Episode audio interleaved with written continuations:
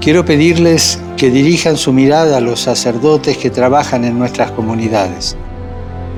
No todos son perfectos, pero muchos se la juegan hasta el final ofreciéndose con humildad y alegría. Son sacerdotes cercanos, dispuestos a trabajar duro por todos.